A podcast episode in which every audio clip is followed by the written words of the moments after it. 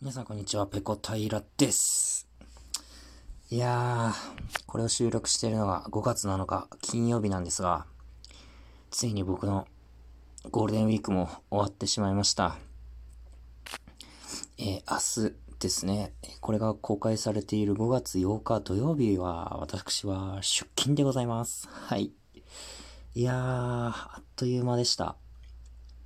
普段は本当にあ、時間足りないなとか、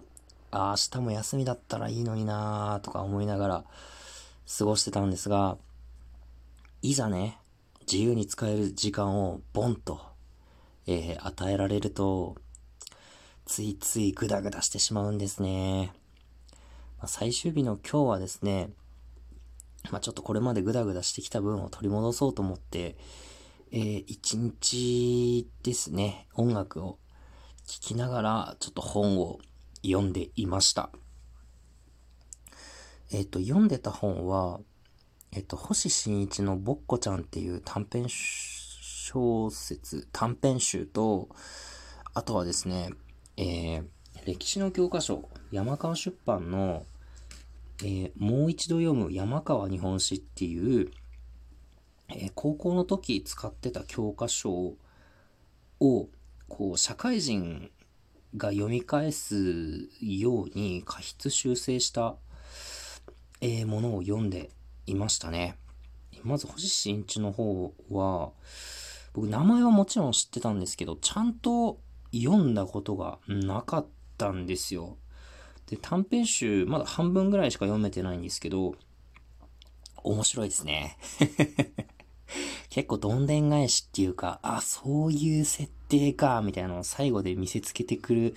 感じがすごくいいですね。うん。本当に1話あたり、それこそ何ページぐらい ?10 ページぐらいですかね。まあその僕、Kindle で読んでるんで、文字の大きさの設定で変わってくると思うんですけど、もう本当にすぐ、あの、隙間時間で1話読めてしまうので、なんかこれは本当にもうちょっとね、あの、星新一の他の作品にも手を出してみようっていう思うきっかけになりました。で、もう一冊の方、えー、この、もう一度読む山川日本史なんですけど、僕、高校の時日本史 B っていうのを取ってたんですよ。でも、当時怠惰な学生で、あんまり勉強してこなかったんですよね。なので、あの、歴史の知識が、もう著しく不足してるんですよ、僕。その流れとかも全然わかんないですし、その用語の、その本質的な意味とかっていうのも全然わかってなくて、ちょっと社会人としてこれはいかんと思いまして、あの、前々からこの歴史のね、総ざらいっていうのをやりたいなと思ってたんですよ。で、つい先日ですね、ちょっとあのー、食料品買いに行ったついでに、あの、まちょっとした本屋に、えー、立ち寄ったところですね、この、もう一度読む山川日本史っていう、あの、表紙のデザインとかも当時使ってた高校の日本史の教科書に似せていて、あ、なんか懐かしいなって、このフォントとか。で、手に取って読んでみたんですよね、ちょっと。そしたらですね、まあ、うんと、他のね、歴史を振り返りましょうみたいな、えー、フェアをやってて、そこにもっと噛み砕いた本とかもたくさんあったんですよ。こう色いっぱい使ったりだとか、図とか、イラストをたくさん使ったような、えー、まあ、歴史の、なんて言うんですかね。解説本じゃないですけど、まあ、そういう本いっぱいあったんですよ。子供の時って、字ばっかりのものよりも、そういう噛み砕いたものの方が、うん、親しみやすくて、自分でもよく読んでたんですけれども、いざ大人になってみると、なんか腰を据えて、ちょっとじっくり読んでみたいなっていう気持ちの方が強くなってて、で、その本棚に、書店の本棚、本棚、本棚っていうんですか？書棚？えー、棚にですね、何種類もこの歴史に関する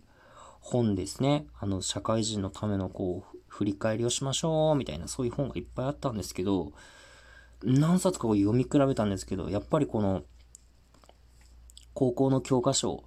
ベースにしたもう一度読む山川日本史っていうものが、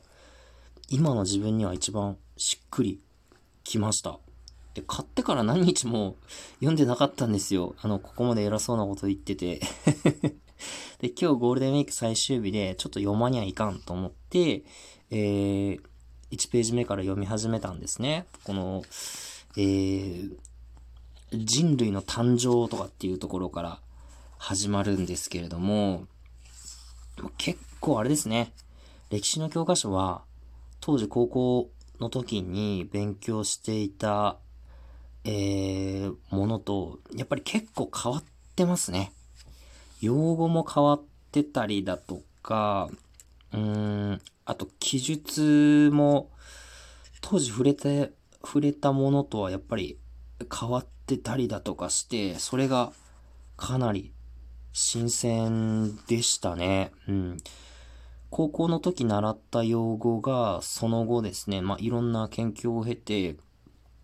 その言い方だとちょっと語弊があるとか、あるいは、えー、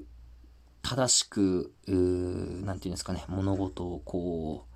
反映してないとか、なんかそういういろんなことがあって、用語の見直しが行われたりだとか、えー、あと、その後の調査によって、こう、それまで定説とされていたものが、えー、覆されたりだとかっていうのが、まあ、僕が高校卒業してから今に至るまでの間に結構あったみたいで、今日読んだのがですね、この人類の誕生っていうところ、文化の始まりっていうところから、えー、っと、どこだ？えー、っと、平安時代の手前ぐらいまで読んだんですよね。うん。いや、面白いですね。これ確かに、あの、山川の日本史って、あの、結構しっかり書かれてるんですよ。情報量多くて、やっぱ一読しただけでは全部入らないと思います。で、僕、ちょっと歴史のこととか頭に入れるのすごい苦手なんで、でもこう、ざーっとね、流れを読んでった、あの、追ってっただけなんですけど、やっぱりそれでも楽しいですね。なんか見てたら。うん。で、この後多分、えー、次が平安時代から、まあ、どんどんね、こう戦、国時代とかになってって、えー、まあ、近代とかっていう風に、えー、行くわけですけど、その中でもおそらく、また、僕が高校時代に習った時とは、結構変わっている記述が出てくると思うんですよ。うん、なんかそれをちょっと、えー、見ていくのが楽しみですね。全部で、これがですね、350ページぐらいある本なんですよ。で、今日1日で、どれぐらいですかね、60ページ、70ページぐらいですか。それぐらいまで読んだので、まあ多分このペースでいくと、そうだな1週間ぐらいはちょっとかかっちゃうかもしれないんですけど、まあちょっとあのね、読んで、えー、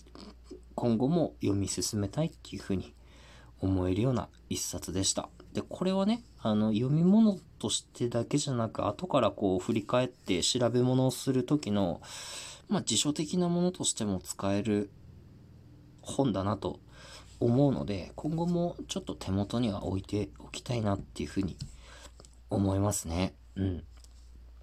えっ、ー、と、Kindle 版はなくて、紙の本を買ったんですけど、ちょっといろいろ書き込みとかね、マーカー引きながら、えー、読みたい本なので、紙の本でよかったかなっていうふうに思います。はい。じゃあ明日からですね、9月、9月じゃないや、5月8日の土曜日から僕は仕事に戻ります。えー、カレンダー通りのね、えー、皆さんはね、土曜日、日曜日って休みの方が多いと思います。えー、まあ僕はね、ちょっと土曜日だけ出て、まあ日曜日は休みなんですけどね、来週以降ですか、えー、実は4連休があることは、えー、わかりましたので、またその4連休でも何かちょっと、考えてやっていきたいなーっていうふうに思います。はい、今日の配信はここまでです。次回やれたらやります。ペロンペロン。